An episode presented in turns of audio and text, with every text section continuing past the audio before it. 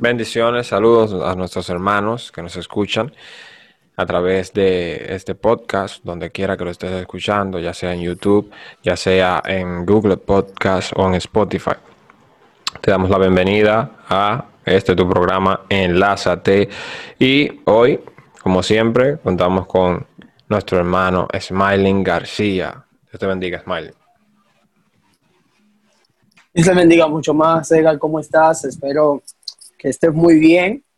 Y le damos muchas gracias a todos los que nos escuchan por el medio, cualquiera de los medios que esté utilizando para escuchar este podcast y que esté compartiendo y como trato siempre de decirles que comenten los podcasts y las dudas y así nosotros podemos estar dando respuesta a cualquier duda, dando nosotros razón de la esperanza de nuestra fe. Amén. Amén. Amén. Hoy tenemos un tema muy interesante, como siempre, eso es una, es una frase nuestra. Sí, un tema muy interesante, sí, sí. Eh, vamos a hablar acerca de las alianzas. Y eh, es un tema que ya hemos hablado muchas veces en el programa, pero ya en esta nueva temática vamos a comenzar de nuevo. Eh, las alianzas. ¿Por qué es tan importante para un cristiano saber con quién aliarse o qué alianzas fomentar.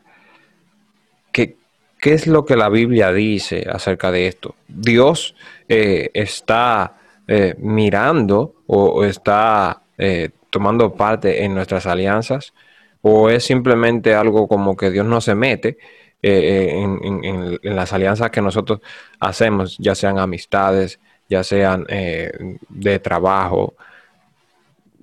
Ya cualquiera de estas que sea, Dios está, eh, como dice, está presente Dios en, esas, en esos pactos que hacemos o, o no, o Él deja que todo fluya normal y que el ser humano se desenvuelva como pueda. Lo digo porque personas que han, preguntado eso y, he escuchado conversaciones acerca de eso. ¿Qué me dices, Ismael? Mira, yo creo que Dios... Eh, desde el principio de la institución de su pueblo ha tratado el tema de las alianzas.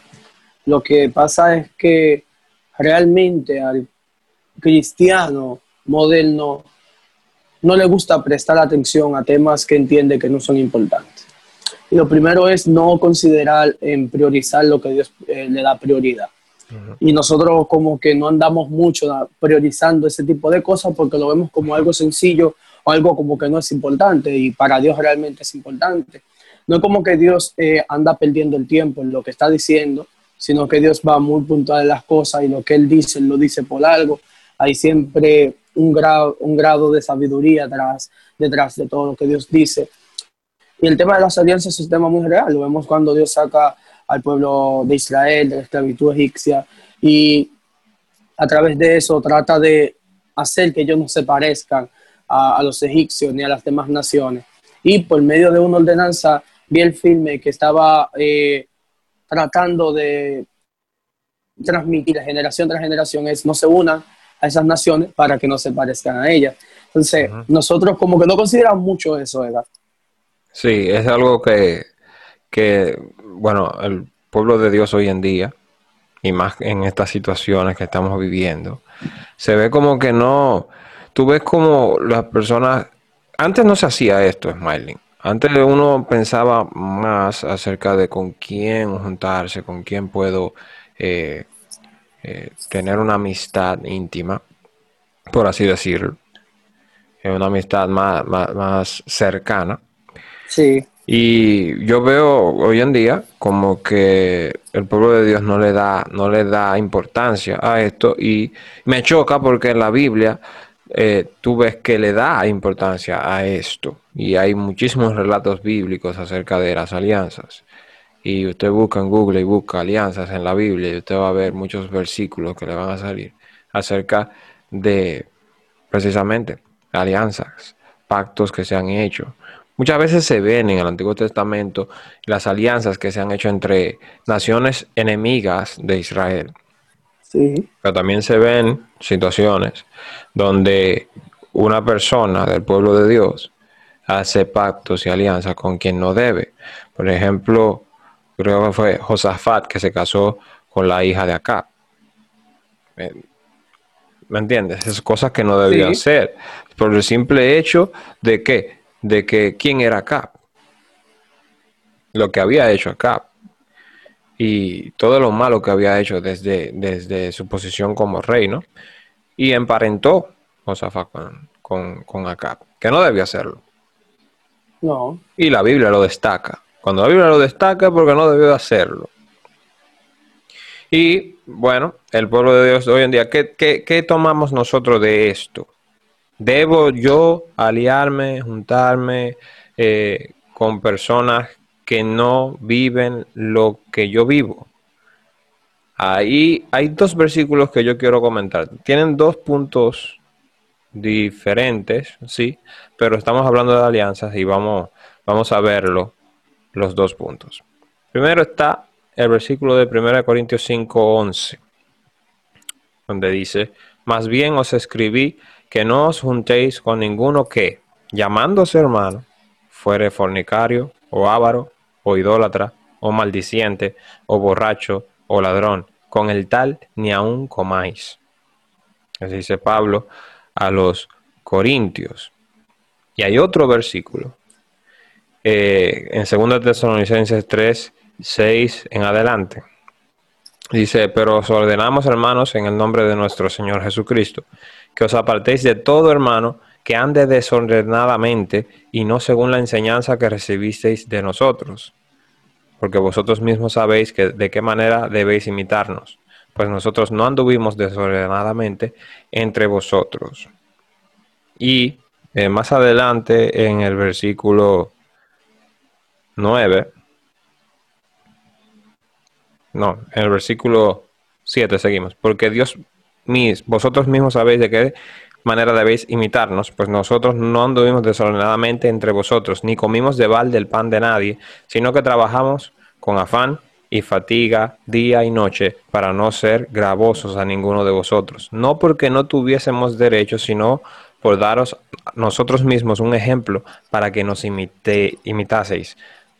Porque también cuando estábamos con vosotros os ordenábamos esto, si alguno no quiere trabajar, tampoco coma, porque oímos que algunos de entre vosotros andan desordenadamente, no trabajando en nada, sino entremetiéndose en lo ajeno. A los tales mandamos y exhortamos por nuestro Señor Jesucristo que trabajando sosegadamente coman su propio pan. Y vemos como, como Pablo habla duramente a, a esas personas, ¿no? Dice, si alguno no obedece a lo que decimos por medio de esta carta, a ese señaladlo y no os juntéis con él para que se avergüence. Mas no lo tengáis por enemigo, sino amonestadle como a, hermano. Hay una diferencia entre eh, esta persona en 2 Tesalonicenses, y la persona que, que Pablo se puede estar refiriendo en 1 Corintios 5, 11. Hay una diferencia.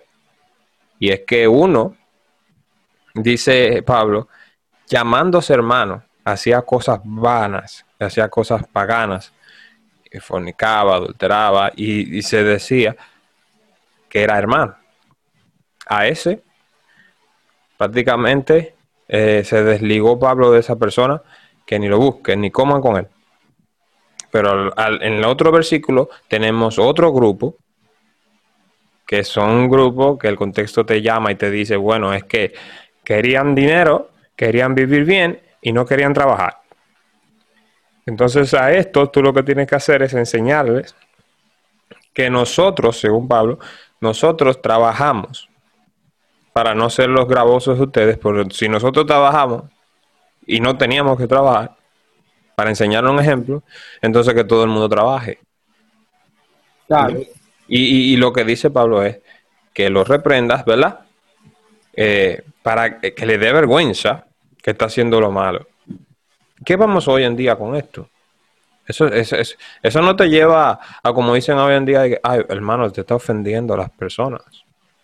Eh, porque no se le puede corregir a nadie hoy en día. Porque de una vez es una ofensa. ¿Qué, tú dices de esto? Yo considero que eh, estamos en un tiempo importante donde más que mostrar tolerancia y inclusión, debemos de mostrar verdad. Pues lo que está haciendo el enemigo es tratando de mezclarnos, mezclar el trigo con la cizaña y que a la cizaña, a la cizaña le interesa estar con el trigo y que al trigo vea la cizaña como una parte de inclusión, que necesita ser incluido. Y no es como el fin del pueblo de Dios. Pues lo que está a la vista no necesita anteojos.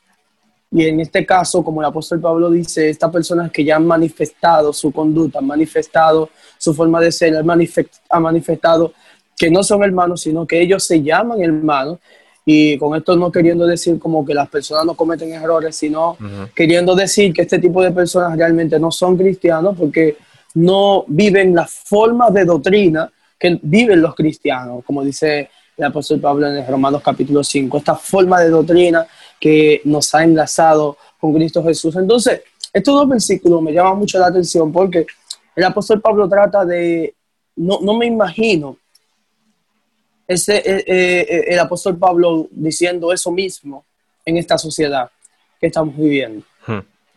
No, no, no me imagino cuántos concilios eh, rechazarían de manera presencial, de manera de frente al apóstol Pablo, esta enseñanza de que deben de apartarse de este tipo de personas.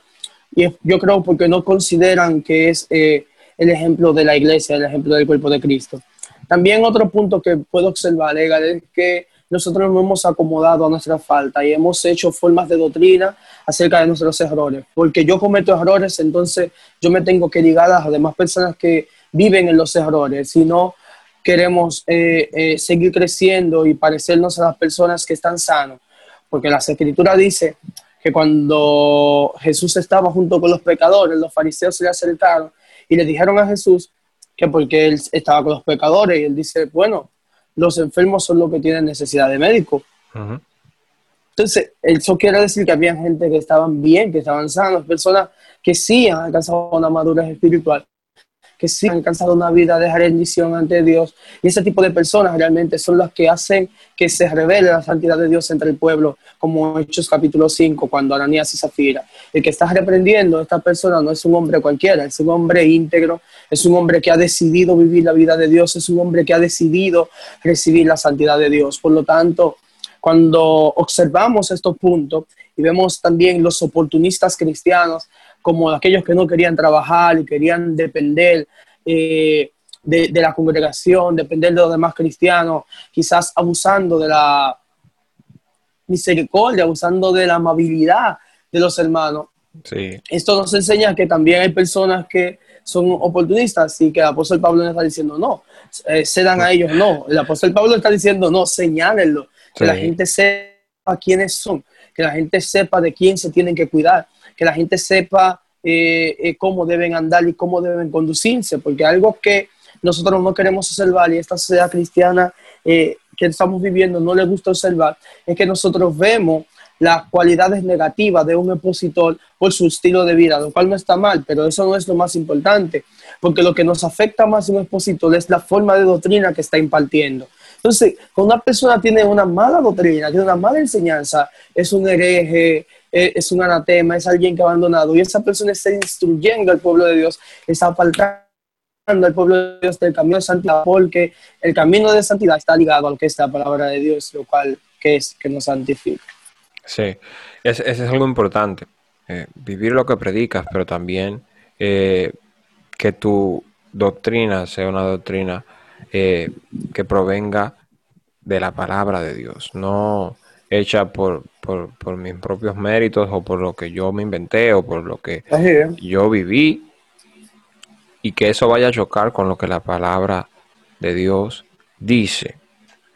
Yo creo que nosotros hoy en día tenemos que mucho que aprender acerca de, de los primeros apóstoles, de los primeros discípulos. Y tú mencionabas algo interesante. Era una manera de abusar del don de la hospitalidad que tenían algunos hermanos. Porque Pablo menciona este, este don, ese, esas personas que tenían ese ministerio de, ser hospedadores. Y cuando usted, eh, vamos a decir, usted no trabaja y entonces quiere vivir de, la persona que, que, que hospeda, ya usted está abusando. Una cosa que usted va de paso y otra cosa que usted se vaya a quedar la vida entera ahí. Vale. Sí. Entonces. Yo tengo una, necesidad y de momento se convirtiera, leyera el manifiesto comunista, comunista el manifiesto del comunismo y se convierte en comunista y quiera depender de aquellos que trabajan. Eso es lo, algo totalmente incoherente. Entonces Pablo tumba ese, ese, manifiesto diciendo que el que no trabaje, que no coma que no coman. Aquí todos tienen que trabajar. ahí, ahí, ahí, termina esa doctrina comunista. Porque diciendo, el que no trabaja. el que no trabaja. Al, que, al que tiene, y no, no, no. Cada uno es responsable de lo que debe conseguir. Y era eso que tú dices increíble. Y, y también el apóstol Pablo en el mismo libro de Corintios, en el capítulo 15, en el verso 33 de la primera carta a los Corintios, él dice, no es rey. Las malas conversaciones corrompen las buenas costumbres. Entonces, el apóstol Pablo está cuidando a la congregación del Señor, no solamente en el área de con quién se van a conectar, sino con a quienes van a escuchar. Que esas cosas que nosotros no nos prestamos atención, la manera que a quién estoy escuchando, a quién estoy observando, qué, qué tipo de mensajes estoy consumiendo, qué tipo de libros estoy leyendo. Son muchas cosas, son muchas áreas que, que nos llevan a nosotros. Eh, cuando nosotros no sabemos a quién estamos escuchando, no sabemos eh, qué estamos consumiendo, fácilmente nosotros nos desviamos del camino de la verdad. Sí. Fácilmente nos desviamos. Bueno, hay algo para así avanzar en otro tema que quiero mencionarte. Hay algo que quiero dejar claro para nuestros oyentes jóvenes que tienen muchas amistades, que no saben diferenciar las cosas. Una cosa es usted tener un conocido y otra cosa es usted tener un amigo íntimo o una amiga íntima. Y usted tiene que cuidarse de precisamente de con quién usted se junta, porque las malas conversaciones corrompen las buenas costumbres, te va, te va a desviar de una sana doctrina, como la Biblia dice. No como se la han inventado alguna gente, sino como la Biblia dice. Claro, la según las escrituras. Según las escrituras, la que es según las escrituras. ¿Por qué? Porque hay que cuidarse. Yo sé de muchas personas que llamándose hermanos, hacen y deshacen, promulgan y, y, se llaman hermanos, pero eh, sus acciones no representan la hermandad en Cristo, no representan al cuerpo de Cristo. Y, Pablo lo que dice es categóricamente lo dice. Señálele. Ah. Señálele. para una sociedad de cristal, señalar a alguien es un delito. Una sociedad cristiana en la cual tú no puedes mencionar a alguien. porque aún cuando la persona manifiesta su error, como fue el caso de un cantante cristiano que eh, declaró su orientación sexual, eh, yo veía muchos cristianos tratando de defender esa causa. Entonces, me sorprende eh, el asunto de lo que es, eh, oh my God, el asunto de lo que es eh, la falta de conocimiento de lo que es un anatema, de quien abandona la fe y qué tú tienes que hacer para abandonar la fe. Y la gente piensa que la única forma de abandonar la fe es como ser un ateo y eso es algo totalmente erróneo.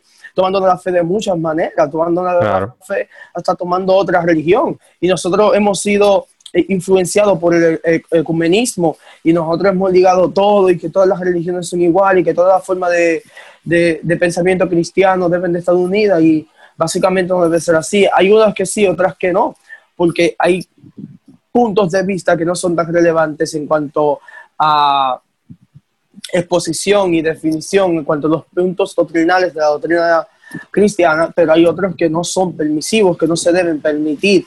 Entonces, cuando nosotros vemos eso, realmente estamos viendo una sociedad que aún las personas eh, tratando de manifestar quiénes realmente son, nosotros tratamos de defender lo indefendible.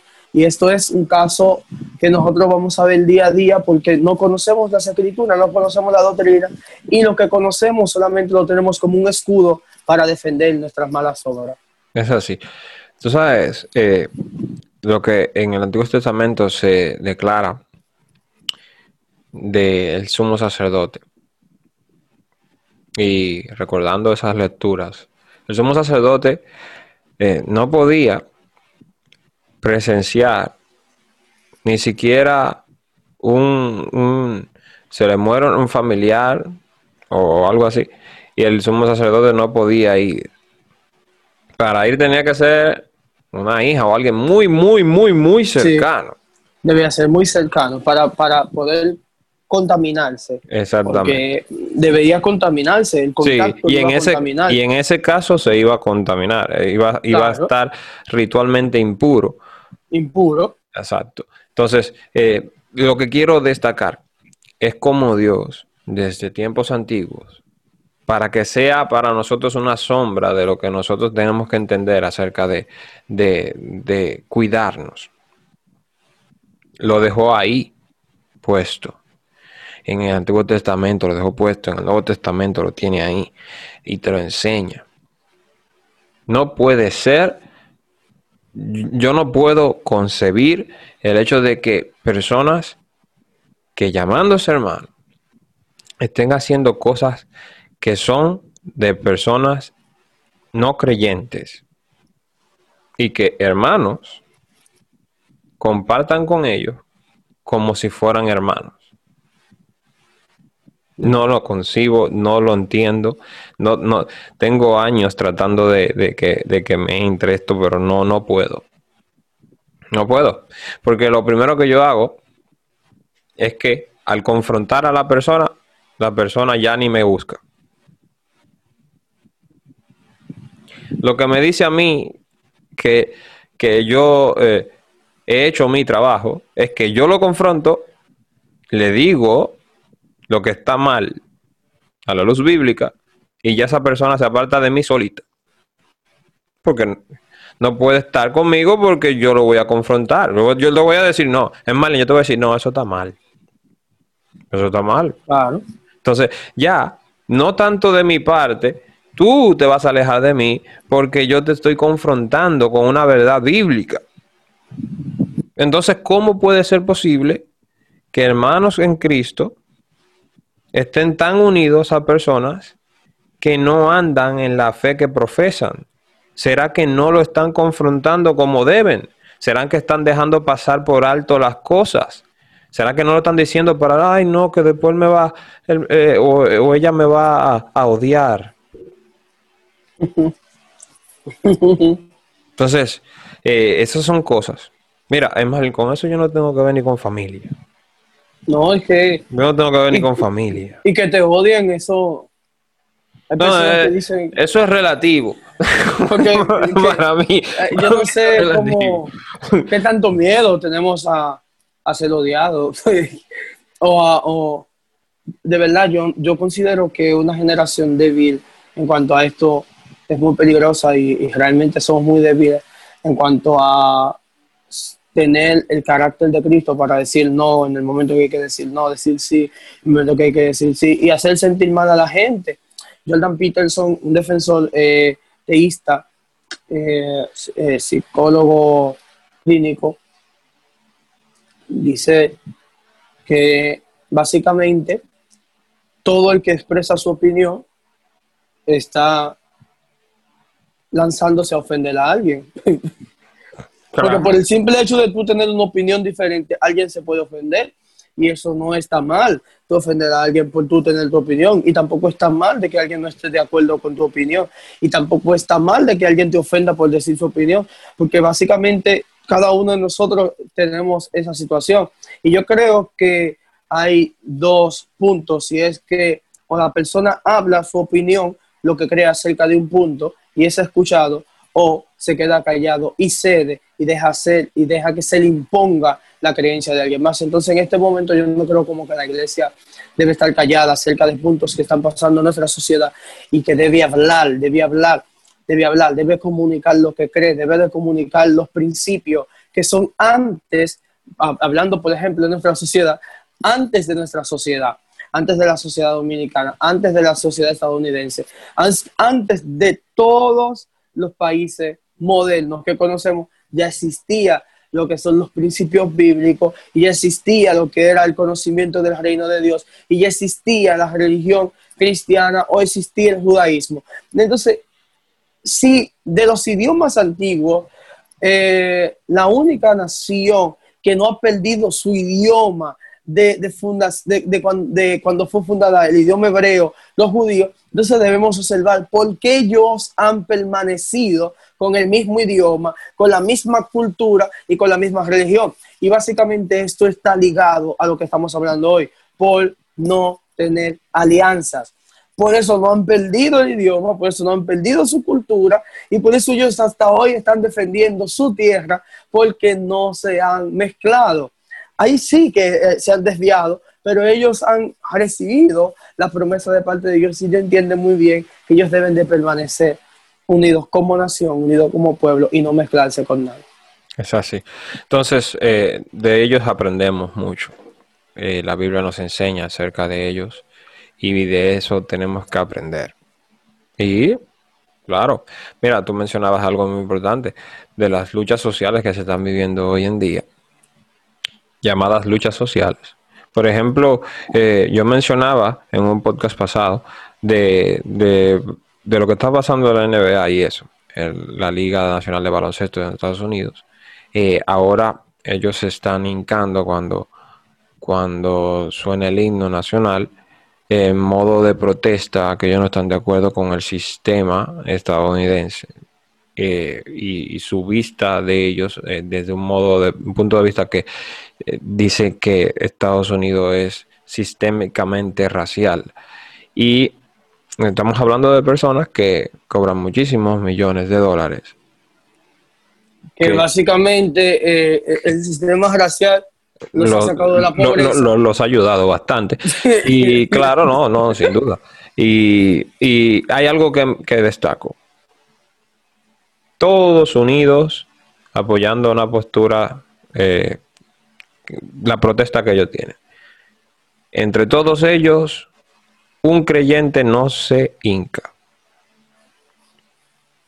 Él no se no dio, él no había dado las razones, no se hincó y todo el mundo se ofendió porque no se hincó. Porque su postura, la postura bíblica, le enseñaba que lo que ellos necesitan es a Jesús. No, no, no, no, no, eh, una, no que la política lo vaya a sacar de, una posición. No poner su confianza en los políticos, porque eso es lo que es. Eh, eh, estamos hablando de lo que es. Todo lo que estamos viendo ahora en todos los deportes y eso es, es un movimiento político. Antes no se daba porque antes los deportes lo dejaban como deporte ahora le han dado una plataforma política a los deportes y lo, cual ha contribuido a que muchas, eh, muchas, muchas eh, ligas profesionales tengan bajos rating en, sus audiencias porque ya se, se, han vuelto algo político y es lógico si una persona de un partido usted se encuentra de ese partido, esa persona va a dejar de ver los juegos o va a dejar de asistir o va a dejar de comprar su mercancía porque al fin y al cabo usted se volvió político. Ya dejó de ser deporte para volverse político. Esa persona no se hinca porque tiene valores cristianos que defender. Y eh, todos se ofendieron. Eh, su nombre es Jonathan Isaac. Eh, el muchacho cuando le preguntaron, lo único que fue, lo que dijo es, todos necesitan a Jesús. Aquí necesitan a Jesús, es Jesús que necesitan. Entonces, el pueblo de Dios no puede estar como, como, como en el aire. Sí, como en el aire. Nuestra nación necesita que nosotros busquemos de Dios, necesitamos volvernos a Dios, necesitamos que Dios sea el que nos dirija. ¿Cómo va a ser eso si nosotros no podemos ni siquiera sacrificar alianzas vanas? Sacrificar esas conversaciones que no, no ayudan a mi vida espiritual. Sacrificarme lo que a mí me gusta, lo que a mi carne le gusta. Sacrificar esas conversaciones por WhatsApp. Sacrificar e, e, esas horas y horas y horas en las redes sociales. no, si no podemos hacer eso, entonces no podemos esperar una bendición de Dios, no podemos esperar avivamiento. Porque, al fin y al cabo, todo conlleva un sacrificio. La salvación es por gracia. Pero si tú quieres ver a Dios obrando en tu vida, en tu familia, tienes que seguir principios bíblicos.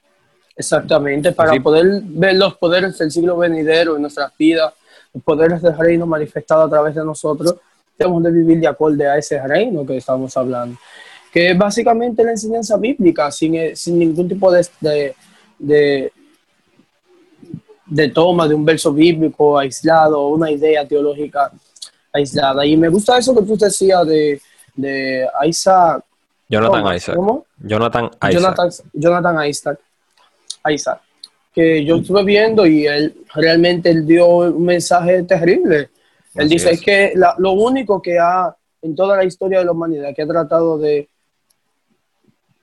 poner a todos bajo el mismo nivel es el cristianismo.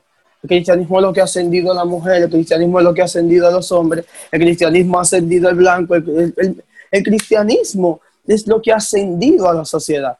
El cristianismo es el que eh, el cristianismo desde, desde, su fundación fue criticado, porque en el cristianismo un esclavo podía ser diácono o pastor de su dueño. Entonces siempre fue criticado el cristianismo por eso, porque no estaba eh, eh, mezclado a, un... un, sistema, un, sistema, terrenal, porque Jesucristo dijo, mi reino es de los cielos, mi reino no es de aquí. Aquí usted puede, en, su tiempo, cuando la esclavitud estaba, usted podía ser esclavo o no esclavo. Pero usted, en el momento que aceptaba a Jesús, usted era del cielo. Usted es del, cielo. Y, toda la familia de la fe entendía eso. Y Dios le da un ministerio, Dios lo dota de dones, como a todos, dones diferentes, para, para, para que el, el cuerpo sea edificado. Y muchos de ellos, como tú mencionas, aún siendo esclavos, eran pastores de sus dueños. Pastores de sus dueños. Y sus dueños lo aceptaban así, porque entendían que lo que ellos tenían en la tierra no, no, no era lo que determinaba lo que ellos iban a hacer en el cielo, que es contrario a lo que enseñan muchísimas religiones y muchísimas deidades que tienen en muchos pueblos, como los pueblos egipcios y eso, que dependiendo de lo que tú tengas en vida, el oro que tú tengas en vida es lo que tú vas a tener allá en, la otra vida, según su religión. Pero no es así como funciona. La Biblia dice, Jesucristo dijo, haz tesoros en el cielo. Haz tesoros en el cielo. Porque ahí es que, que, esos, tesoros, van a permanecer, porque no, se lo van, no van a ser eh, comidos por plagas. Haz tesoros en el cielo.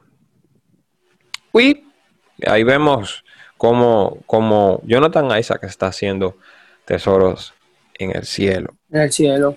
Te iba a muy criticado. Sí, muy criticado. Muy criticado. Muy criticado. Muy criticado. Te iba a comentar pues, eh, acerca de, de, una situación que está pasando y luego ya en otro programa podemos abundar un poco más de eso. Y es que en China no sé si tú sabías, hace unos meses andan noticias acerca de cómo el pueblo cristiano está siendo perseguido, cómo eh, los cristianos eh, lo están chequeando por cámaras a ver si se están reuniendo y todo eso. Los cristianos tienen que reunirse escondidos, ¿verdad? Eso sabemos que está pasando en China desde hace muchos años. Eh, el gobierno persigue a los cristianos. Pero hay algo que sucedió en estos días y es... China comunista. Sí, claro. Es, es con, con eh, el, pueblo musulmán en China, que, trajo ahora el ojo de las naciones del mundo a China de nuevo. Ellos tenían en, escondidos en una región remota unos centros de concentración que eran unos centros como para, como para adoctrinar a los chinos que eran musulmanes. A esos chinos musulmanes estaban, eh, le estaban limpiando el cerebro. A las mujeres eh, chinas musulmanas le estaban eh, realizando abortos, le estaban realizando muchas cosas que, que yo no puedo decir por aquí. Pero dicen que en esa región había más de un millón de esos chinos musulmanes que pasaron por esos centros. ¿Cómo se dieron cuenta? Y también, entonces también estaban, eh, eh, tú sabes, eh, estaban matándolos, mal. ¿Qué pasa? Que ellos no querían que se multiplicara esa, esa, esa religión. Del mismo modo como están haciendo con los cristianos, que a los pastores le están quitando sus tierras, le han quitado todo, lo meten en un lugar, en un lugar, eh, eh, un psiquiátrico, en un psiquiátrico. Es precisamente lo que el gobierno de China había, ha dicho. No, no, no, eso es un psiquiátrico, eso no, eso no, ha pasado nada. Se dieron cuenta porque se estaba filmando una película de Disney. Smiling. Se estaba filmando una película de Disney en esa región y ellos no se percataron de que eso podía haber eh, explotado. Y parece que eh, Estados Unidos se dio cuenta de lo que estaba pasando en esa región, porque estaban filmando una película en esa región y alguien habló. Y ahora todos los países del mundo, incluyendo Gran Bretaña, eh, Reino Unido, está buscando la manera de, de, de, de que eso se detenga. Y estamos hablando del pueblo musulmán, sí, pero el pueblo cristiano es mucho más perseguido en todo el mundo. Y en, la misma China. Lo que pasa es que somos tan perseguidos y tan perseguidos y nos matan tan, tan, tan, tanto que ya nadie dice nada. Nadie. Ya nadie dice nada. Y yo estoy seguro que si eso lo encontraron con el pueblo musulmán allá en China, en esa región, eh, yo estoy seguro que ellos tienen muchísimos centros destinados para, para para hacer eso mismo. Adoctrinar, claro, los cristianos. Y que puede ser que en ese mismo centro también hay, haya cristianos, porque el fin probablemente es eh, eliminar todo rastro de fe en las personas. Y básicamente, no sé, pero también los musulmanes hacen eso con los cristianos. Sí, en diferentes partes del mundo. Sí, y cuando vemos eso, nosotros tenemos que analizar que nosotros los cristianos somos las redes más perseguidas del mundo y que tres de cada doce cristianos es perseguido a causa de su religión y que las naciones hoy en su plan ideológico, en su plan por defender, eh, en su plan por destruir, mejor dicho, y parar la sobrepoblación. Estaba viendo una película que me, me dijeron que, que, viera, es como ¿Qué pasó con lunes?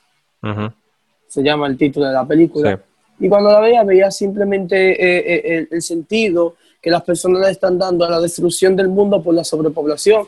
Eh, y que el calentamiento global y eso, cuando tú ves, por ejemplo, páginas que defienden la teología bíblica como conciencia en, en, en, Facebook, en, Instagram, tú te das cuenta que la mayoría de apologistas bíblicos y, la y, gran parte de científicos no creen en lo que es la teoría del calentamiento global porque está muy ligado al tema de la sobrepoblación y lo utilizan mucho para hablar de disminuir lo que es la reproducción humana, que para eso más es que hablan sobre la sobrepoblación, para, para tratar de disminuir la población humana y cómo eh, la, mayoría de datos lo manipulan para así tener razón, como hace también con otros temas ideológicos. Cuando nosotros vemos eso, vemos que realmente estamos peleando una lucha, no solamente eh, eh, una lucha en el ámbito social. Alguien dice, lo que nosotros vemos en las sociedades no es una lucha de interés o de ideas. Lo que nosotros vemos en el mundo es una lucha teológica. Lo que la gente está poniendo como Dios y lo que realmente es Dios y lo que está siendo confrontado una y otra vez de quién es Dios y cómo se debe manifestar Dios. Bueno, y en este caso, yo creo que quizás la persona ha sustituido el nombre de las deidades antiguas, pero no el tipo de culto. Están siguiendo el humanismo, están siguiendo eh, eh, el infanticidio, están siguiendo eh, todo tipo de depravación sexual, están siguiendo todos los tipos de culto, pero sin el nombre de sus deidades. Y yo creo que realmente a las deidades no le importa mucho sus nombres, sino la forma de los cultos. Y cuando nosotros analizamos eso, vemos que realmente nosotros necesitamos arreglar nuestros altares, edificar altar a Jehová, y en medio de un sinnúmero de profetas, eh, de, falsos profetas, profetas de Baal, y estar tratando de, de, de llamar y invocar a su Dios, nosotros invocar a nuestro Dios en medio de toda la depravación humana, de toda la inmoralidad humana y de toda la falta de valores bíblicos, invocar a nuestro Dios para que Él descienda, se muestre y las naciones puedan verlo y puedan manifestarse en los corazones de ellos y la luz de Él pueda resplandecer las tinieblas de todas las naciones, como pasó con Nestalí y Zabulón cuando Jesucristo llegó. Es así. Tú has dicho algo muy claro. Y, mira, yo quería comentarte una frase de un cardenal de hace muchos años, 1800 por ahí. Se llamaba Henry Edward Cardinal Manning. Él dice, eh, en el fondo, todo conflicto humano es eh, en el fondo teológico. Y, es lo que, lo que se está viviendo, siempre se ha vivido. Es una lucha que es una lucha espiritual. El pueblo de Dios tiene que eh, despertar. El pueblo de Dios tiene que despertar si está durmiendo. Porque eh, esto se combate con oración, con alabanza, con humillación delante de Dios. Y creemos que que hay una generación que va a ser eco de todo esto que hemos dicho hoy.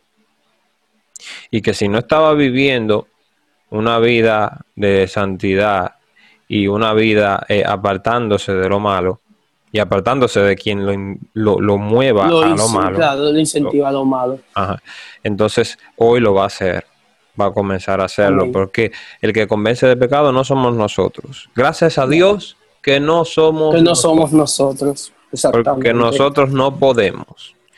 Porque nosotros también cometemos pecados y hemos fallado delante de Dios. Pero nos arrepentimos en el nombre de Jesús y sabemos que Él nos convence de pecado y nos lleva a donde nosotros nunca nos imaginamos, pero sabemos que vamos, que es al cielo. ¿Cuándo? Porque yo digo que nunca nos imaginamos porque no lo merecemos. Claro pero para allá vamos en el nombre de Jesús, gracias a su gracia. Y eh, muchas gracias a todas las personas que nos escucharon el día de hoy. Gracias por escuchar este podcast. Somos Smalin García y Edgar Sabino. Y esto es Enlázate. Enlázate. No te pierdas el próximo programa. Y ya sabes, Dios te bendiga mucho. Amén.